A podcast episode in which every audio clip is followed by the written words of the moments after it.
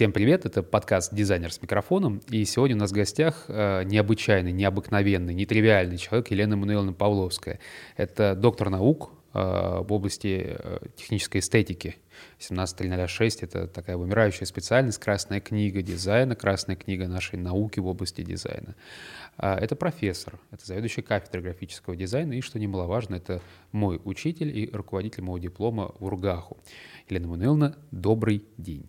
Здравствуйте, Виктор Александрович. У нас... Не забывайте, что вы еще и мой аспирант, и, соответственно, я после окончания эфира спрошу вас, как дела обстоят с вашей диссертацией. Да, ну сегодня поменялись местами, поэтому первый и главный вопрос нашего подкаста – что такое дизайн?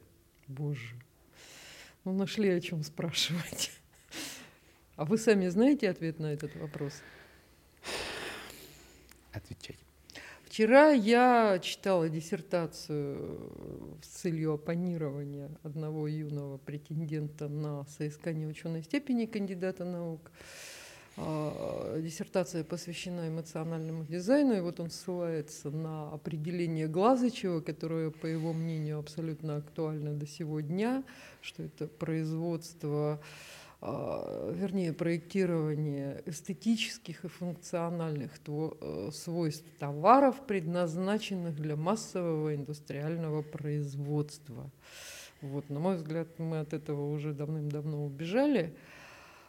Вот, а что такое дизайн сегодня? Ну, это, наверное, а, какая-то сфера деятельности, которая связана с обеспечением в первую очередь определенного уровня коммуникации между людьми, коммуникации между людьми и товарами, коммуникации между товарами и товарами. То есть, видимо, а, сфера деятельности, в которой преобладает, безусловно, визуальное начало, а, потому что без этого нам сложно говорить о том, что это просто проектирование социальное или это дизайн. Вот. Но на самом деле, в общем-то, я бы сказала так, что я на сегодняшний день не готова дать определение дизайна, потому что все очень сильно изменилось. А, когда мы говорим, например, о дизайне для метавселенной, то там возникает совершенно иной спектр задач, иной спектр э, возможностей, решений и представлений о том, что и как должен делать дизайнер. Вот. И понятно, что там должен быть дизайнер, но в то же время мы понимаем, что это какая-то другая среда, абсолютно отличная от нашей. Я сравнила на самом деле метавселенные с загробным миром, где у людей нет тела, да, а есть некие аватарки, то есть духи, которые нуждаются в каких-то особых потребностях. И э, эти потребности должны обеспечиваться совершенно новыми видами товаров – вот, мы придумывали недавно такой товар под названием а, таким рабочим он у нас появился скилазер. Это товар, который позволяет определить сущность другого человека, не видя его, не зная его, видя только аватарку, но мы узнаем что-то о нем. И, соответственно, можем мы это называть дизайном? На мой взгляд, можем. Хотя на самом деле этого не существует, и все это находится за пределами моего, по крайней мере, древ... древнестатистического понимания. Поэтому не знаю. Дизайн это то, что постоянно изменяется, это то, что ставит перед тобой новые задачи, это то, что а, задает вызовы, то, что не дает спать спокойно. Я говорю всегда детям, а, которые пытаются стать дизайнерами на днях открытых дверей, что дизайн это на самом деле образ жизни. Невозможно быть дизайнером от забора до обеда. Если ты стал дизайнером, то ты дизайнер в ванной, в туалете, в столовой, в койке, где угодно. Ты не можешь из себя это вытравить, выкинуть. То есть дизайн это наше все. Дизайн — это наше все. Ответ зачет. А, в 1972 году был создан а, Свердловский а, архитектурный институт, если верно помню, как продолжение филиала Московского архитектурного да. института. Да. И тогда же, в 1972 году, насколько я понимаю, начались дисциплины по графическому дизайну, по промышленному дизайну, на Урале или позже? Нет, на самом деле все началось раньше существенно. В 1968 году вот вся история, она связана с тем, что э, город Свердловск, тогда нынешний Екатеринбург, он попал в список, ну, как один из самых промышленных городов э, Советского Союза. Он попал в список тех городов, где был создан уральский филиал в НИИТ. Всесоюзного научно-исследовательского института технической эстетики. Это было в 1964 году, и речь зашла о подготовке, естественно, дизайнеров, которые могли бы работать в уральском филиале. И, безусловно, максимально близким профильным вузом был московский филиал архитектурного института, и в 1968 году был как раз создан а, вот этот не факультет, а на факультете промышленной архитектуры была создана кафедра промышленного искусства. Ни о какой графике тогда речь не шла. Я поступала в 71 году еще в Уральский филиал Московского архитектурного. В 72 он стал Свердловским архитектурным институтом. И была очень четко заявлена специализация, по которой готовили наших художников-конструкторов. Тогда слова дизайн в помине не было. Оно так ходило подпольно, где-то под столом гуляло. Официально оно нигде не произносилось. А художников-конструкторов готовили исключительно с прицелом на тяжелое машиностроение. То есть подавляющее большинство проектов, начиная а, с младших курсов, они были связаны именно с задачами машиностроения. То есть первый наш проект – это бетонолом, например, да, а выпускная работа моя, допустим, квалификационная, это была машина, лидирующая машина. Это машина, которая едет в вечной мерзлоте, впереди паровоз и делает дырки для свай которые дальше забиваются для прокладки рельсов. То есть и это примерная тематика большинства работ. Очень-очень редко кому-то в те годы, по крайней мере в 70-е, удавалось делать проекты, связанные так или иначе с какими-то иными сферами. Оборудование, например, для парикмахерской. Это была из ряда вон выходящая тема, на нее надо было получать специальное разрешение. Или фирменный стиль турфирмы спутник единственный на тот момент. Ну, и турист был еще и спутник. Вот. Если посмотреть на сегодняшний день, огромное количество направлений подготовки дизайна, огромное количество университетов, даже колледжи есть. И большинство проектов — это проекты все-таки не столько реалистичные, сколько проекты в стол. В то время вот все эти названные проекты и проекты одногруппников, проекты, которые спускали на кафедру, это угу. были реальные проекты, они потом внедрялись в жизнь, или это были проекты все-таки абстрактно, они дальше ватмана никуда не уходили?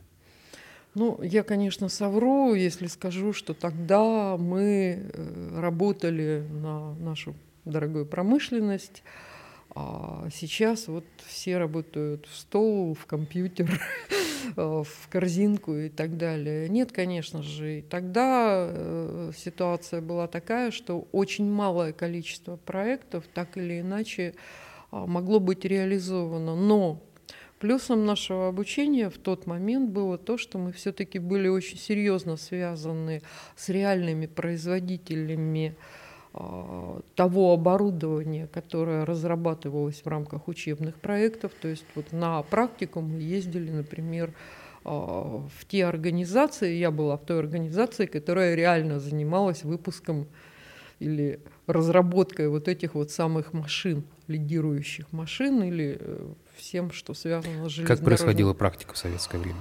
Практика происходила так, что люди попадали в организацию и попадали в коллективы, которые что-то делали. Понятно, что студенты большей частью не выполняли э, как руководители проектов те или иные разработки.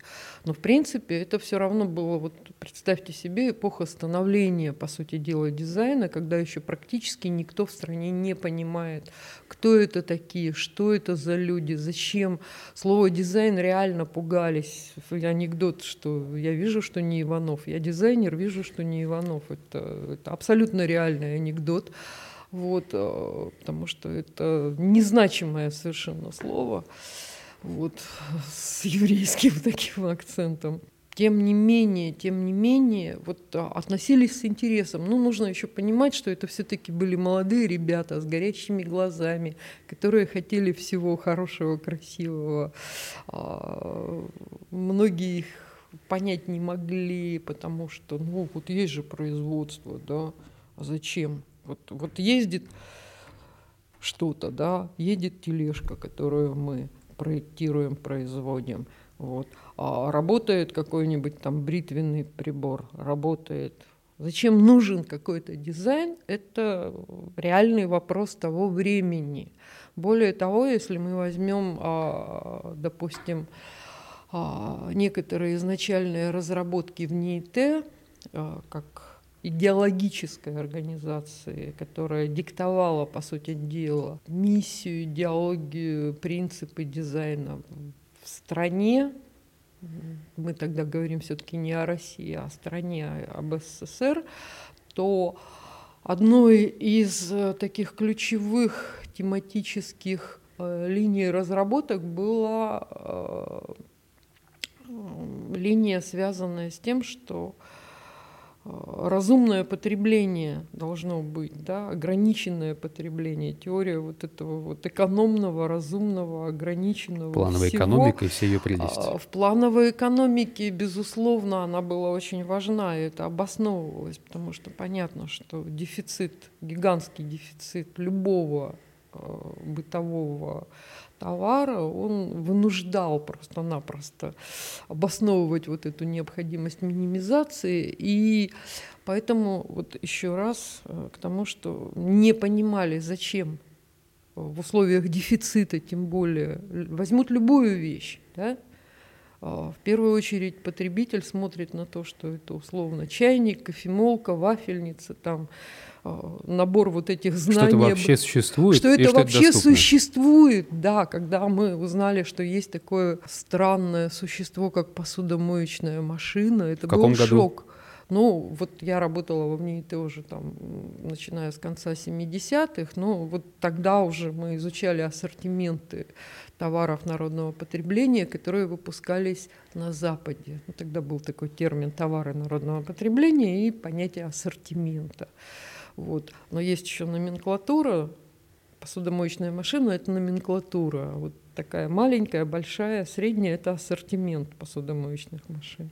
Так вот, мы на уровне номенклатуры не представляли себе большинства изделий, которые уже были совершенно спокойно освоены Западом. Мы не понимали, что, так, что может быть тиховарка или мультиварка, яйцеварка. Как?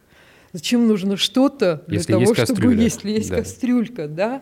И вот это вот удивление и шок от того, что дизайн это не только вот облагораживание внешнего вида одной кастрюльки, да, но это еще и бесконечное пространство человеческих а, потребностей, которых мы даже не догадывались, и что дизайн это способ в человеке вот эти потребности том числе сформировать, это реально как бы происходило тогда на наших глазах. Если я в 70-х годах заканчивал САИ, получал диплом, там было написано художник-конструктор, да. насколько я понимаю, а, далее, а, я как-то распределялся э, на работу, или да. я мог сам выбрать, куда я нет, пойду работать? Нет, нет, нет, нет. Куда чаще всего а, трудоустраивались система, выпускники? Э, система э, распределения была очень жесткой. А, то есть в этом смысле действовал, в общем-то, стандартный абсолютно для любого советского вуза тогдашний трехлетний формат – то есть ты после окончания вуза должен был три года отработать на предприятии или на том месте, куда пошлет тебя. Причем именно по тому профилю, по которому я получал высшее образование. Именно по тому профилю, безусловно. То есть, как ни странно, художники-конструкторы были уже тогда в номенклатуре э, должностей предприятий, но тут надо учитывать один очень такой а, простой фактор, что дизайнеров выпускалось значительно меньше на тот момент, художников-конструкторов, чем предприятий таковых было в Советском Союзе вообще. То есть если выпуск до 90-го года в России, я говорю про российскую часть Союза, было всего три вуза, которые выпускали дизайнеров. Это Строгановка, это Мухинка в Ленинграде, и Ургахус. Свердловский архитектурный институт, вот, то суммарно весь выпуск дизайнеров на тот момент составлял не больше 200 человек в год. Вот. Сейчас такое количество э, даже не составляет половины выпускников одного вуза, а таких вузов уже больше двух сотен в России. Вот, и, соответственно, мы можем понять разницу между как бы и количественную, но которая неизбежно сказывается еще и на качественных характеристиках дизайна. Возвращаясь к качественным характеристикам дизайна, в НИИТ это некоторый такой феномен советского периода. В 60-е возник этот институт, и уже говорилось про то, что вот в НИИТ оказал влияние угу. на формирование э, ну, фактически профессии промышленного дизайнера угу. в Советском Союзе, да и не только экосистема дизайна как таковой, экосистема взаимодействия дизайна государства, государства дизайна, да, э, дизайна человека, если угодно. Э, можно поподробнее про ВНИИТЭ? В чем был его феномен и почему так важно было так или иначе прикоснуться к этой легендарной структуре, и каким он был уральский филиал ВНИИТЭ? Я думаю, на самом деле, конечно, это достаточно уникальный и не, не только с точки зрения Союза, с точки зрения мировой дизайнерской истории проект. А, представьте себе, когда создается а, такая очень мощная с точки зрения межпрофессиональных взаимодействий структура. А, это первое, да, вот как бы я на этом остановлюсь чуть-чуть. Во ВНИИТ, которая, понятно, изначально не имела профильных специалистов, да, а, пришли а, работать архитекторы, художники, инженеры, конструкторы, философы, социологи, психологи. поэты, психологи, математики, физики. То есть эргономи...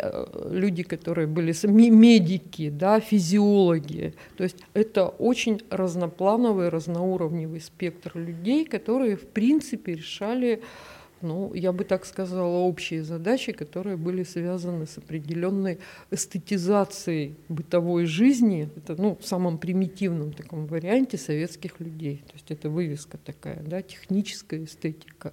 Мы несем в жизнь красоту, удобство, комфорт и все прочие части. То есть вот эта разношерстность и разнородность, она, на мой взгляд, очень э, значимой оказалась для э, существования и развития в НИИТ, потому что там возникло много всего нового. Второй момент, который делает эту структуру уникальной, она была э, как такая система щупальцы, которые расходились по всей России, по всей стране, да, то есть в большинстве союзных республик были свои филиалы, не во всех, но вот, допустим, в Баку были, в Ереване был филиал, в Тбилиси был филиал, там, допустим, в Туркмении, в Таджикистане не было своих филиалов, то есть это, ну, как правило, такие все-таки были ведущие республики. В России, кстати, было в Харькове, в Киеве, то есть ну, в Украине было два филиала, а в Латвии, в Эстонии там были филиалы, в Белоруссии был филиал, в Молдавии, например, не было филиала. Как Эта система кажется. была синхронизирована между система собой? Система была синхронизирована между собой, безусловно. То есть у каждого филиала был свой профиль свой определенный круг задач. Вот я уже говорила о том, что, допустим, уральский филиал, он изначально был заточен под особенности региона, под тяжелое машиностроение, под то, что в первую очередь это продукция, предназначенная для оборонных предприятий, разработки, связанные с а, с техникой, разработки, связанные там, с оборудованием для этих предприятий. И второй аспект деятельности – это любые оборонные предприятия, они все-таки занимались на тот момент, это было жестким плановым заданием, выпусков товаров народного потребления. У каждого такого оборонного предприятия был свой закрепленный перечень товаров – вот, и эти товары они должны были производить. И, соответственно, большая часть э, разработок для оборонных предприятий они были, э, проводились силами специалистов филиалов НИИТ. Вот. У питерцев, например, в большей степени была легкая промышленность, у белорусов это тракторы, это их профиль. Влияние такой. в НИИТ на состоятельность белорусских тракторов. Да, да, да, да, да. Как да, постоянной да. величины. Вот. А, а это свободное как... время, видимо, они культивировали картошку. Ну, я думаю, да, конечно. Чего вы не обижайте белорусов? Мы хорошие. Я белорусская, не забываем.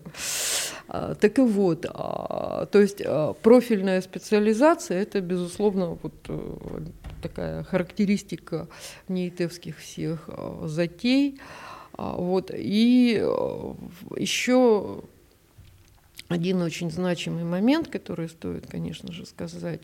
Вот когда в НИИТ стала заниматься активно научной деятельностью, потому что было понятно, что без определенной идеологии, методологии, какой-то научной базы эту структуру не продвинуть, не развернуть, не никоим образом не сорганизовать, то, мне кажется, вот э, это было единственным, наверное, научным местом, где не нужно было начинать каждое э, статейное э, выступление со слов в соответствии с решениями очередного съезда КПСС.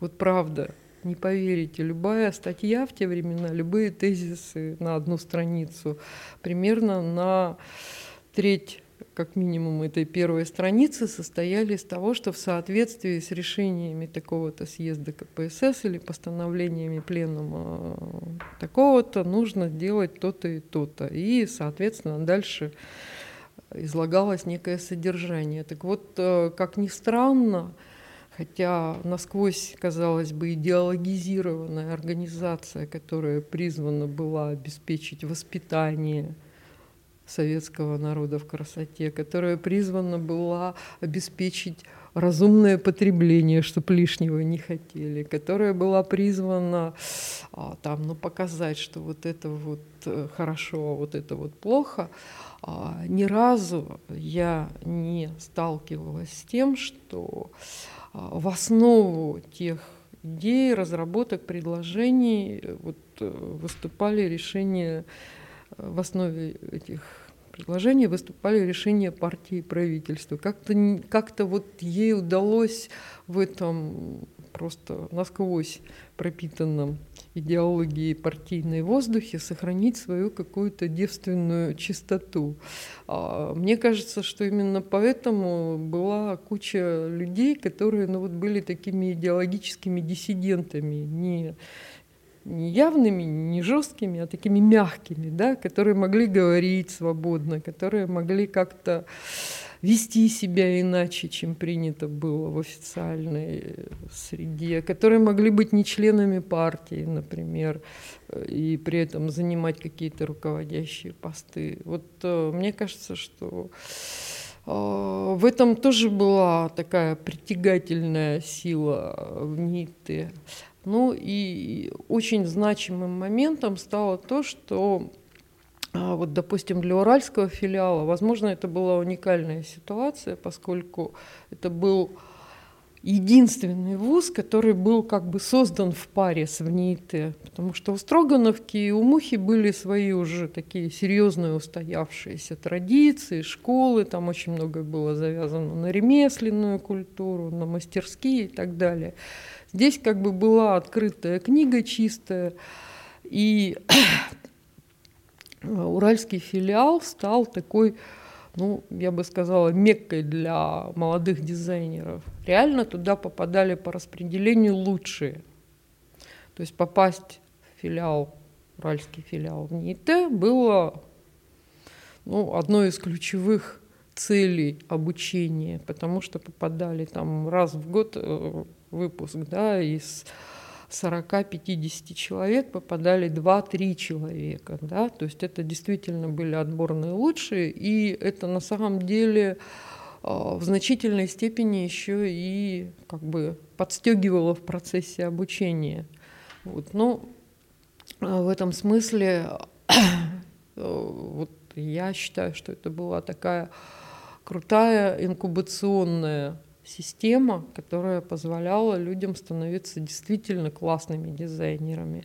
Потому что ты сразу попадаешь, во-первых, в такую в дедовщиновскую ситуацию, когда тебя выпнули. Но деды старше тебя на два года, но они уже хлебнули реальных заказчиков, реальных заказов они уже похлестались э, с эргономистами, с конструкторами тупыми, с информационным отделом, который им ничего не дает, а, с секретарем партийной организации, который там следит строго за тем, чтобы тут все было как надо. То есть вот эта а, среда создавала очень мощный конкурентный драйв. Просто вот реально. Там воздух был пропитан вот этой вот желанием выпендриться, желанием сделать круче всех. Там просто без этого было нельзя. Ну и плюс все были молодые, это еще добавлялось, к этому добавлялись все матримониальные перепрыжки, перескочки, что особенно делало среду интересной. Вот, ну и а, Конечно же, э, вот такая сфера была очень мощная давления на позитивного давления на творческую деятельность, которая называлась художественно-технический совет, где можно было по полной получить по, от, по соответствующим местам. При этом никто никогда не стеснялся в выражениях. То есть за это не было форматом комплементарной критики. Ой, посмотрите, какая у нас тут замечательная вообще работа, как все здорово. И это каждый считал своим долгом. Ух, ключевой вопрос э, работы технического науч... это художественно-технического совета всегда, а где здесь дизайн? А где здесь дизайн? Вот. И ответ... Это к вашему первому вопросу. Вы меня спрашиваете, что такое дизайн. Вы объясните, что такое дизайн. А потом спрашиваете, где он. А на самом деле это же очень сложно было. Как я так... вопросом попал в детскую травму. Вы попали в детскую травму, да. Вопрос, где здесь дизайн. Вот. А почему радиус вялый еще? Вот, вот еще один ключевой, два ключевых вопроса. Где здесь дизайн, почему радиус вялый? Веселый пример приведу, если это можно, со своей коллегой, которая сейчас у нас на кафедре работает. Значит, она делала проект посуды для одного из металлургических комбинатов. Значит, у них были такие красивые стильные ручки, которые, которые э, она где-то там присмотрела в западных аналогах. Вот. И вопрос, а что это у вас здесь радиус такой вялый? А что я в жизни вижу, отвечает коллега моя, тогда еще юная дама, вот, на этот вопрос. Соответственно, зарубили работушку. На следующий художественно-технический совет коллега приносит работу, где ручки в правильном положении, и все становится как надо. В общем, это была очень веселая, такая живая, классная среда, где, в общем, было много всяких приключений, историй. А, очень а, прикольная а, тема была связана с тем, что все же это еще попадало на заказчиков, на экспертизу, на разного рода командировки и поездки, которые были связаны с тем, что вот сейчас считается, что ничего не внедрялось, очень многое внедрялось, очень много у моих сотрудников сегодняшних э, патентов на изобретения, которые были реально реализованы на каких-то предприятиях, причем таких там всякие Львовы, там Хабаровские и прочие. То есть ездили, общались. Э, при этом еще один такой важный момент, дизайнер всегда был главный. Дизайнер изначально это была профессия, которая я отвечаю за все.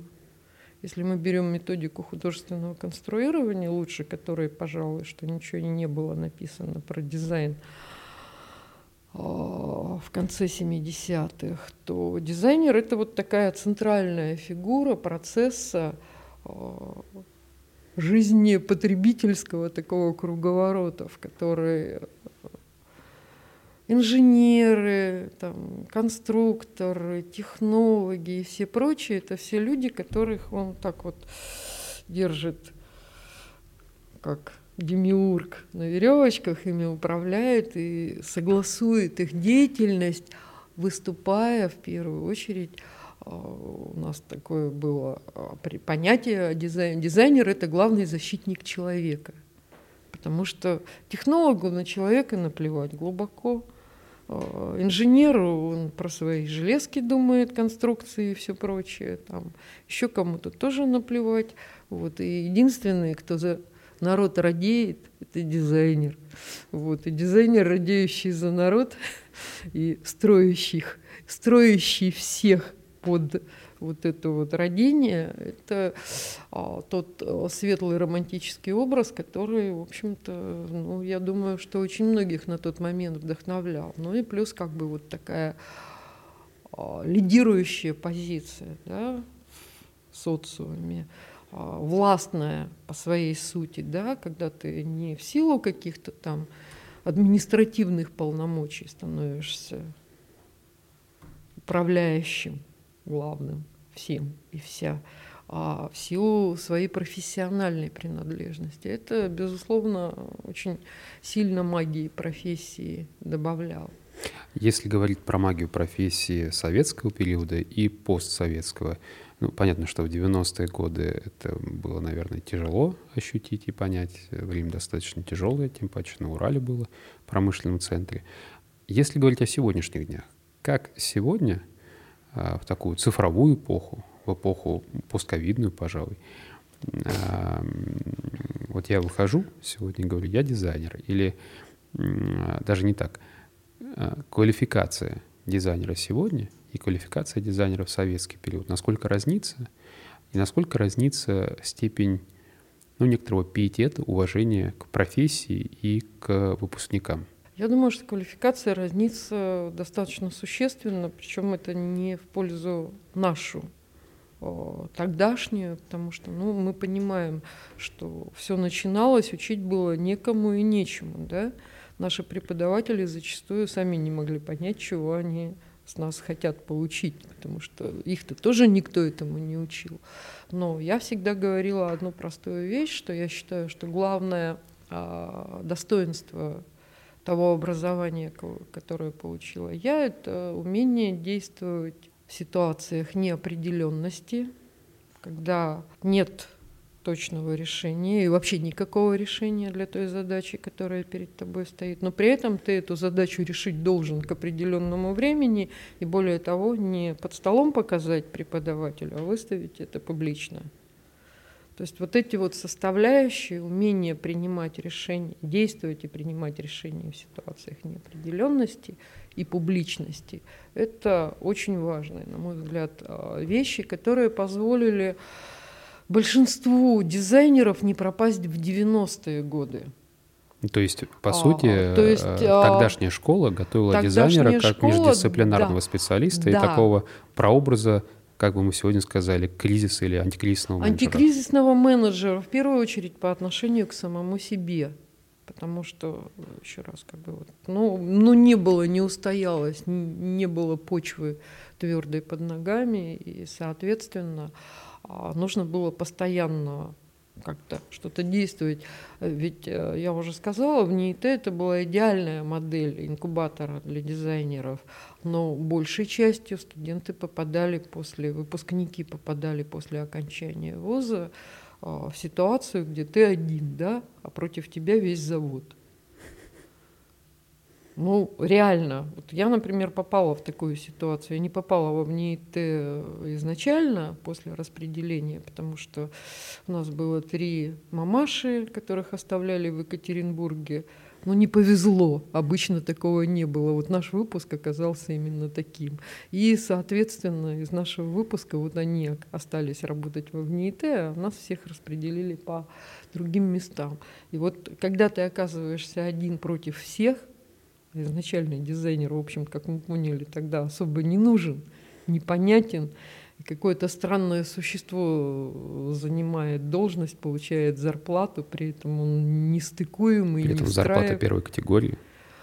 Нет, нет, это не первая категория, это 125 рублей, стандартных для советского периода и стандартных для советского выпуска. Вот. Так и вот, а разница в квалификации. Безусловно, те студенты, которых мы учим сейчас, они получают гораздо больше. Они получают гораздо больше знаний. Уже отработаны методики, отработаны а, достаточно серьезно курсы, а, те или иные профессиональные. Если говорить, ну, я понимаю, что у каждой кафедры свой в этом плане, как бы и образ и стиль преподавания, но мне кажется, что мы более или менее как-то вот а, с точки зрения методической, а, с, точки, с, с формированием квалификации все-таки справились. Но есть еще один момент, о котором тоже, наверное, стоит сказать а, и который идет не на пользу нынешнему дизайну, как квалифицированному специалисту. Э, массовизация да, образования, которая привела к тому, что после окончания школы вместо одного человека, идущего в ВУЗ, сейчас идет 9 или 8, да, человек идет в ВУЗ. Это не значит, что все эти 8 такие же умные, талантливые и прочие, как тот один, который шел из десятки, да. Это значит, что эти 8, ну, в целом, как бы несколько снижают вот эту планочку. Это, это безусловно. И, соответственно, образование вынуждено подстраиваться под эту массовизацию. А минус массовизации в том, что дизайн, а, с одной стороны, воспринимается как индивидуализированная профессия, да? то есть, по сути дела, мы должны готовить штучный товар. Хороший дизайнер – это абсолютно штучная история – это его уникальные возможности, это уникальные проекты, которые он делал на протяжении своей учебы и во время нее, не связанные с учебой. Это те задачи уникальные, в которые он попадает, а, заканчивая вуз там, и так далее. Ну, то есть тут много всего того, что не позволяет говорить о дизайне как о массовой профессии а мы их готовим массово, да? Когда у вас 40 человек в двух группах, и вы один там или вдвоем даже на этих 40 человек, а в следующем году к вам придут следующие 40, то штучность возможна только по отношению ну, вот к одному-двум из этих 40. Все остальное это становится как бы таким... Ох, биомассой дизайнерской. Вот. И вот это то, чего, конечно, бы ужасно не хотелось. Почему, когда я говорю вот сейчас, что я бы, например, закрыла бюджетный набор на дизайн, я бы э, оставила строго целевой прием, а, который а, позволил бы привлечь студентов, заточенных на дизайн, у которых там, которые с ума сходят по дизайну, которые с детства, как вот я про своего сына, вот человек родился с карандашом. Правда, все надо мной смеются, а, ну понятно, мальчик, с чем же он еще мог родиться. Вот, девочка с чернильницей там и так далее. Ну, правда. Ну, реально. Вот если, если он просто вот... Я же вижу, что если человека от этого оторвать нельзя, да, это дизайнер. А если он потому, что его мама пнула ее, как правило, мама пнула в художественную школу, и она там 10 э, лет промантулилась, вот, а дальше жалко же 10-летних инвестиций. Давайте мы еще 5 лет потянем или 4 года потянем. А, бакалавриат дизайнер. и магистратура угу. превалируют сегодня в графическом дизайне, в дизайне как таковом набор э, кого? Молодых людей или девушек? Кого больше выпускается? Кто больше доходит Что до значит, финального диплома? Кто больше доходит? Да, доходит до диплома. Отсеивается а, на первых вот, этапах. Там вот, больше, допустим, вот мальчиков, больше девочек. Я могу привести пример. В те доисторические времена, когда я была пионеркой, видела Ленина своими глазами на каждом углу на портрете. Я ходила в студию дворца, нет, не дворца, а дома, районного дома пионеров, и за студию.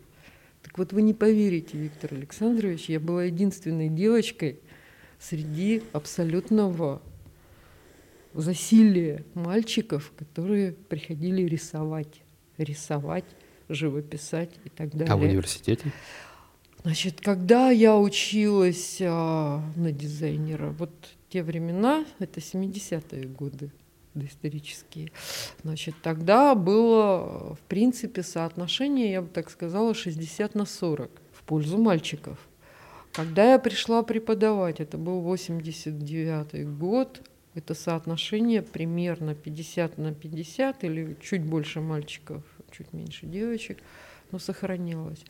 Когда в 90 каком-то году у меня вдруг образовался поток на все дизайнерские, тогда у нас было профили промышленный дизайн, дизайн э, среды и дизайн костюма. Еще не было графиков отдельно, была кафедра интерьера и графики. Вот. Ко мне пришел поток, человек 90. Я посмотрела и потом всех спрашивала, как вы думаете, сколько там было мальчиков? Мне говорили, ну 10, ну 5, ну 20. Я говорю, ни одного.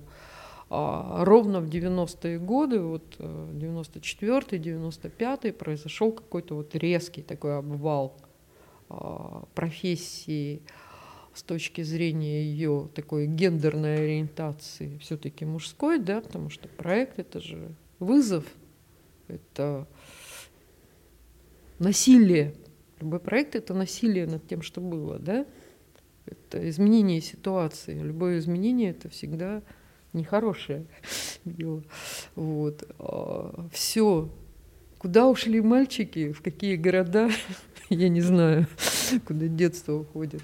Вот. Нет, сейчас, конечно, попадаются редкие я всегда спрашиваю, почему у нас так много мальчиков, которые так похожи на девочек?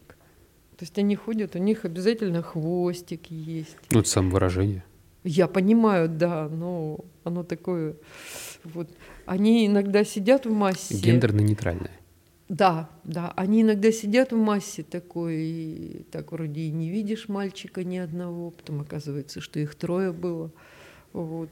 Не знаю что происходит в этом плане. Вернее, я знаю, потому что в художественную школу изначально отдают девочек, а дальше уже поступить мальчики физически не могут. Ну, то есть они могут на платно, но родители, мы знаем это из всех социсследований, склонны платить за обучение девочек, они склонны платить за обучение мальчиков. За обучение мальчиков платит российская армия. Да, да, да, именно так. Возвращаясь к поступлению в университет, в те еще далекие 70-е годы. А что вызвало желание учиться на дизайнера? Вот это какой-то романтизм профессии или это было какое-то взвешенное решение? Нет. Это, ну, во-первых, э, вы же сказали же, да, про мою гениальность чего-то там, да. Я была, вот это ужасная, конечно, ситуация, когда ты тупой отличник – ну, то есть тебе все легко и тебе все интересно. И, блин, противно, да, ты не знаешь. Ты хочешь математикой заниматься, ты хочешь заниматься физикой, ты хочешь заниматься литературой, историей, гуманитаркой всякой, всеми прочими делами. Поэтому для меня вплоть до 10 класса вопрос, куда идти, был очень такой острый, реально. То есть вот, вот реально как бы хотелось всего и вся, и драм-кружок, кружок по фото. Поэтому все решил абсолютный случай. А, я, поскольку еще и спортом занималась, вот и сидим мы на соревнованиях как-то э, рядом со мной сидит Не мальчик. просто спортом, а фехтованием. Фехтованием, да, да. Это такой хороший романтический вид спорта. Сидит рядом со мной мальчик, который учился на тот момент уже на втором курсе архитектурного института. И он мне начинает рассказывать про архитектурные, про то, как там круто, где все, там все такие, ну это же тогда было тоже такой, ну крутой все-таки вуз. Я думаю, блин, вот же ведь все сошлось. Тут и математика, тут и поэзия, застывшая в веках, тут и еще чего-то. И, короче говоря, я думаю, ну вот оно, все как бы схлопнулось, тут как бы все соединения а, сложились, и я пошла на подготовительные курсы поступать в Арх. Вот. А там сидели две девочки, такие продвинутые, продвинутые абсолютно. Они говорят, вот, а мы на дизайн пойдем. Я тогда услышала впервые это слово дизайн на этих подготовительных курсах, ну и как всякая мартышка там, значит, стала за ними наблюдать, смотреть и подумала, так вот же еще круче же. Вот. Ну вот так я и пошла туда.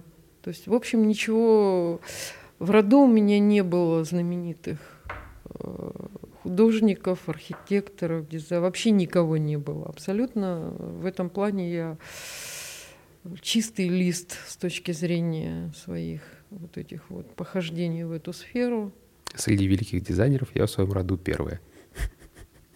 В своем роду, да. да, да. А сегодня, когда я выпускаюсь из Ургаху, получаю квалификацию графического дизайнера, промышленного дизайнера, какова вероятность моего трудоустройства по профилю и какую роль в моей жизни играет альма-матер? Так, моя любимая байка, которую я рассказываю всегда. 95% промышленных дизайнеров в России не доживают до 25 лет. Это я придумала. Реально. Потому что... Сейчас будет реклама фонда дикой природы. Поддержи дизайнеров. Почему? Нет. Ну, правда, им куда идти этим 95%? Вот. А, большая часть из них идет, а, ну, я так понимаю, в графический дизайн, потому что они считают, что все, что все, что может промышленный дизайнер, он может все. Вот их так воспитывают, поэтому они делают плохие знаки, поэтому они делают ужасную упаковку, поэтому они делают отвратительные интерьеры и так далее. Но тем не менее, ну куда им идти? Предприятий у нас для промдизайнеров нету. Ну, с промышленными дизайнерами, конечно, очень сложно. Проще гораздо в этом плане графическим дизайнерам, но последнее время это тоже довольно серьезная проблема при очень большом выпуске.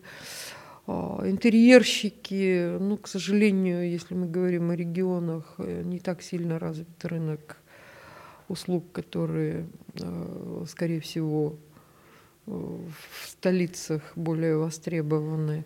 А, то есть очень многие работают просто на вот этих салонах кухни, штор и так далее. То есть это как бы такая ну, не сильно дизайнерская работа, не требующая профессиональной квалификации высшего образования. То есть ее вполне можно было бы на уровне средних учебных заведений осваивать, чего у нас в дизайне практически нет. То есть даже профильный вуз сегодня делает выпуск специалистов в разы, насколько я понимаю, превышающий рыночный спрос? Сложно мне ответить на этот вопрос, но, скорее всего, именно так. А, вот злая шутка, востребованность, модность как бы профессии, ее а, такая романтическая составляющая, ее кажущаяся легкость в свое время сыграли не на руку и самим вузам, ну, мы об этом с вами говорили, да, потому что вузы как бы были очень спокойны, им не надо было бороться за другие э, преференции, абитуриент сам идет э, в такие творческие вузы, поскольку тяга к такому э, формату профессии, она неизбежно высока в современном социуме. Вот. Ну и, к сожалению, среда еще не готова в полной мере принять э, всех. Вот. И э, при этом остается проблема хороших дизайнеров. То есть каждый раз наверняка вы сталкиваетесь и со своими коллегами, и лично вы, все время возникает вопрос, дайте нам хорошего дизайнера. И никто не знает, что такое хороший дизайнер. К нему слишком много притязаний. Он должен быть талантливым, он должен быть послушным. Это две вещи. Он должен не быть усидчивым. Он должен быть усидчивым, Наоборот, он должен быть не должен. неусидчивым, понимаете? И вот это вот... А... Я прекрасно понимаю, я последние пять лет звоню Елене Муныловне и говорю, мне нужен хороший дизайнер. Итак, мне, мне нужен дизайнер. Дальше мы полемизируем с Бубном вокруг э, термина дизайнер, кто это будет, какой это будет, и рассматриваем разные ВКР, подбираем. И будучи сам выпускником УРГАХу, даже с красным дипломом, я понимаю, что не факт, что я себя взял на работу как дизайнера. А, а ужас заключается в том, что две сильнейшие школы, а, ну, по крайней мере, в промышленном дизайне в стране, это Санкт-Петербургская школа и Уральская школа, контрактуются, как правило, за рубежом, а не в да, России. Да, да. А, ну, понятно, что за рубеж это как во ВНИИТ попадают единицы, и только а, самые такие лучшие, продвинутые и, опять же, послу... при этом послушные, усидчивые и все прочее. Знающий английский есть, язык. Знающий английский язык, то есть это редкое сочетание качеств, и не случайно вот, а, ну, тоже с чем вы сталкиваетесь, постоянная текучка дизайнерских кадров, это вот на сегодняшний день стало одним из таких, на мой взгляд, ну, неправильных атрибутов профессии. Дизайнер, который возвращаясь к правильным Давай. атрибутам профессии, все-таки хочется в сторону позитивной ноты уйти. Конечно. А, я никогда не забуду, как а, Томск а, посетили коллеги с Урала, и обращая внимание на суперграфику с логотипом Сибирского центра дизайна и образовательного кафе «Кафедра», не сговариваясь в один голос, говорят, о, наша школа уральская. А, ну, Познали. Да, наше сквалевое творчество. И э, отсюда вопрос. Угу. А у разных э, школ живописи, как правило, э, говорят, ну, там, это школа Васнецова, это школа Шишкина, угу. это школа, пожалуйста, Шемякина, если из угу. чего-то более современного. Можно ли сказать, что есть уральская школа дизайна с точки зрения визуального восприятия, когда мы говорим про графический дизайн? И если есть, то какая она? В чем ее яркая выраженность? Ну, вот я бы сказала, что абсолютно четко есть э, школа в промышленном дизайне, потому что там ну, очень жесткая рука одного человека, а, которая диктует все требования формальные и опознается мгновенно. Да, вот, э, в современных все, что... моделях Citroën, э, Peugeot и других да, концернов. Да, да. По всему миру. А, когда мы говорим о графическом дизайне, то я думаю, что а, признак а, нашей школы заключается в том, что ее невозможно вписать в какие-то единые стандарты. Потому что одна из задач, которую мы перед собой ставили и продолжаем ставить, а, связана с тем, чтобы, ну, во-первых, постоянным поиском новых языков – новых возможностей визуальных. Без этого нет графического дизайна, именно дизайна. Все-таки я рассматриваю дизайн как деятельность по созданию нового. А не только нового с точки зрения каких-то новых форм коммуникации, новых форм воздействия и так далее, в том числе, поскольку я говорила, что визуально это наш инструмент, а мы постоянно ищем новые визуальные языки за счет а, самых разных ходов, приемов, за счет того, что у нас есть преподы, которые просто вот от этого с ума сходят. И это безумно мне нравится. Вот найти какую-то идею, какой-то новый ход, это очень сложно, да, при современной гиперперенасыщенности визуальными образами найти какое-то свежее решение очень сложно. Но при этом почти каждый год у нас такие решения появляются, и я этим горжусь. Это далеко не всегда а, бывает понятно, но вот в принципе, классную работу почти всегда видно, она чувствуется, она считывается, она появляется. Поскольку я работаю с магистрами, где, собственно, визуалочка так она, ну, как инструментарий в большей степени. В большей степени мы проектируем отношения, да, связи, э, взаимодействие и все остальное, то а, здесь я бы тоже сказала, есть а, свой, а, свой, как сказать, почерк, свой стиль. Во-первых, это какие-то сумасшедшие прорывные темы, причем они каждый год меняются, направление этих тем. Ну, понятно, что вот в этом году у нас провал просто идет, в смысле провал в хорошем смысле, все провалились а, в NFT, мультивселенные, метавселенные там и так далее. То есть в этом смысле вот как бы это постоянный поиск тех трендов, которые находятся, я бы сказала, за пределами дизайна на самом деле, да, и попытка понять и почувствовать. То есть, допустим, тема интернет-вещей у нас появилась практически а, тогда, когда сам термин этот впервые стал появляться на страницах деловых изданий. То есть студенты в этом плане оказываются, те, которые идут в магистратуру, они оказываются все-таки вот э, людьми, которые хотят чего-то за гранью профессии, за ее пределами, хотят расширить рамки профессии. И я в этом плане очень солидарна с ними. Понятно, что и мое влияние есть. Когда мы показывали работу вашу, Виктор Александрович, нашему ректору, он спрашивал, а где здесь дизайн? Вот же тут вот только вот один раз значок нарисован или два раза значок нарисован, и в понимании многих людей это не дизайн. Когда он мне вручал красный диплом, он говорил иначе. Ну, что мы будем в 2018 году, когда, когда мы были вместе в командировке в Париже, э, в одном из музеев э, я впервые услышал, каково это было э, быть дизайнером в советское время, когда мы подошли к какому-то из стендов, uh-huh. и Елена много говорит, а вот я, значит, эм, с аэрографом э, приехал э, некоторую угу. работу делать, и у меня э, не было компрессора, был компрессор от холодильника, он весил 20 килограмм, и вот угу, я его через да? весь город на себе тащил, и это было большое счастье, что он вообще появился. А можно чуть поподробнее про это? Ну, просто каково это быть дизайнером в советское время с точки зрения не только ощущения от профессии, а с точки зрения, ну, если угодно, тяжести труда?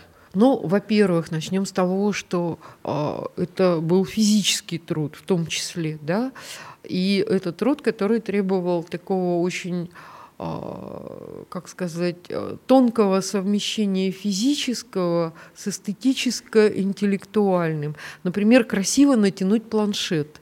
Ну что казалось бы, да, проще. А, но уже на первом курсе выделялись студенты, которые могли идеально, без заломов в углах, натянуть планшет.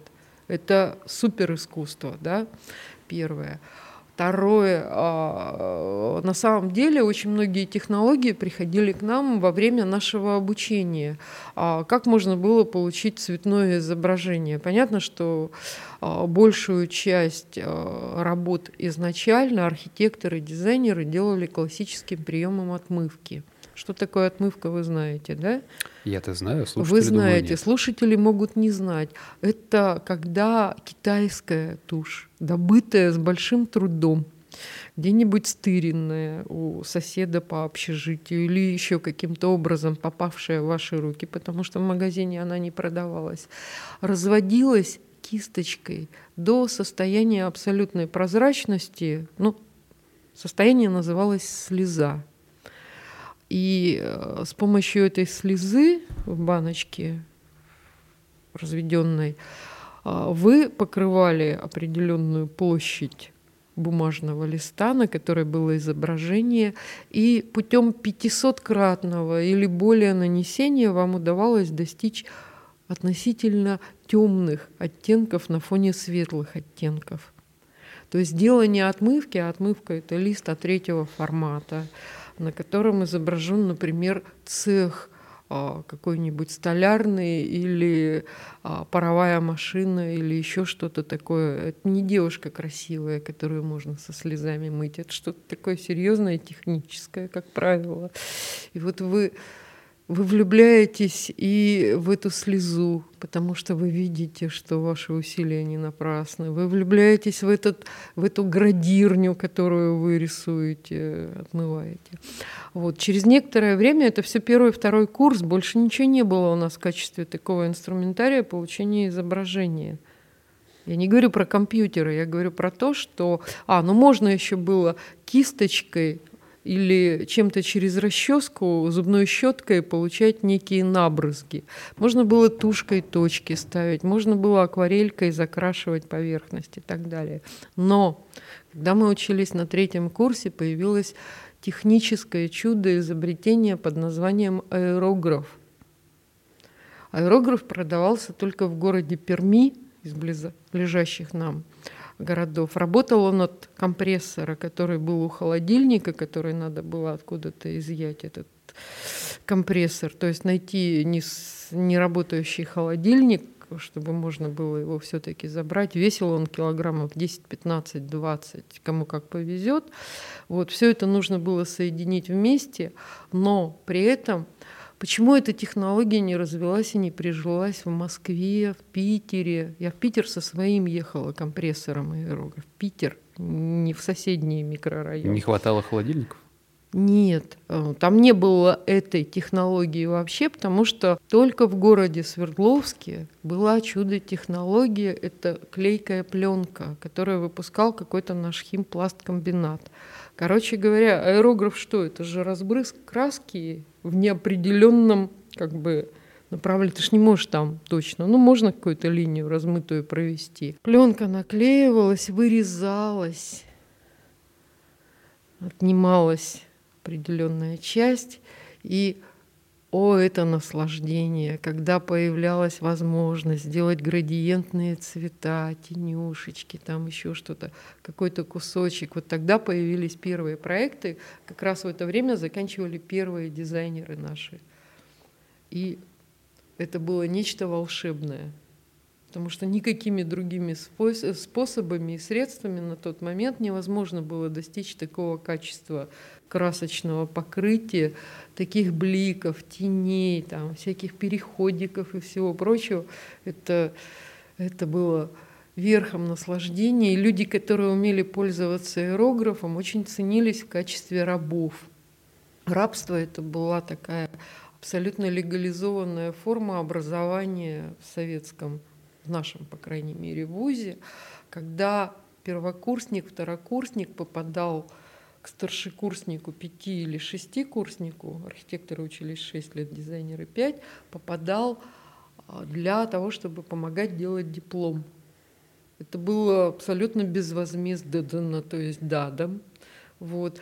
Это было а, настоящей гордостью помогать какому-нибудь крутому дипломнику.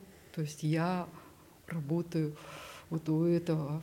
Все, это твой статус первого, второго, третьего курса повышался до небес просто-напросто, потому что это реально была вот эта вот школа а, мастерства, которого, ну, не то что не пропьешь, которого нигде ни в каком другом месте ты получить бы и не смог, потому что ты тут вот, вот все. Это да, это была тяжелая профессия. Ну, таскать планшеты. Я даже вот простой пример привожу. Когда я ехала на защиту кандидатской диссертации, сами планшеты были еще тяжеленькие такие. У меня были ДВПшечки, их было несколько. Э, ну, 15 килограмм фефочки нести каждый раз, это ну, довольно тяжеловато вот, для защиты. То есть таскали, носили, красили. Вот. Не спали ночами, самое главное. Гла- главное, что хотели не спать. И главное, что хотели не спать, да. Это было. У меня есть предложение есть перейти разные... к Блицу, исходя из названия. Нужно рубрики... говорить очень быстро или думать очень быстро. Что я должна делать Совмещать. очень быстро? Нужно, Совмещать. Нужно так. думать и говорить очень быстро, так, чтобы ответ укладывался в тайминг 10-20 секунд на один вопрос. Если ответа нет, переходим к следующему. Ну, давай. Лучший цвет. Которого еще нет. Много денег – это? Прекрасно. Собака или кошка? Я и тех, и других люблю. Но все-таки. Но живут у меня кошки, ну так родилось. Но когда наконец, когда-нибудь наконец я заведу собаку. Лучший графический дизайнер, на собственный взгляд, вот тот, который является камнем преткновения, является некоторым олицетворением профессии. Неважно, российский, международный. Ну, загмастер, наверное. Так, а лучший промышленный дизайнер? Сложные вопросы, как их много. Оставляем. А, книга про дизайн, которую я обязан прочесть, одна единственная. Методика художественного конструирования, как ни странно. Год выпуска? 1978. Актуальный по сей день. Это хорошо. По сей, по сей день, правда. Лучший город на Земле? Ну, Екатеринбург, конечно, куда деваться. А лучшее событие живу. в мире дизайна, на свой собственный взгляд? Это может быть то, которое когда-то было, и это может быть любое событие, которое происходит регулярно сейчас. Ну, я считаю, что вот то, все, что касается недель дизайна, а, которые в Милане, в Париже, там, вот, а, вот то, что захватывает весь город и всю жизнь, и весь мир дизайнерский, вот это вот все-таки круто, очень. Художник-конструктор или дизайнер? Дизайнер, конечно. На этом все. У нас в гостях была Елена Мануиловна Павловская, человек, безусловно, легендарный, человек, который фактически создал школу графического дизайна на Урале и ну, возглавляет ну, ее по сей день. А, человек, благодаря которому я стал дипломированным специалистом. Ну а самое главное, человек, который продолжает а, вдохновлять собой людей и который руководит вечно молодым коллективом, в котором возраст не главное, а главное — это быть актуальным а, и нужным. Дорогие друзья, Подписывайтесь на подкаст «Дизайнер с микрофоном». Там вы увидите совершенно замечательного ведущего и не менее замечательных э, людей, которых он заманивает в свои коварные сети. Ставьте свои лайки, несите добро э, дизайнерское в массы и домой. Любите друг друга.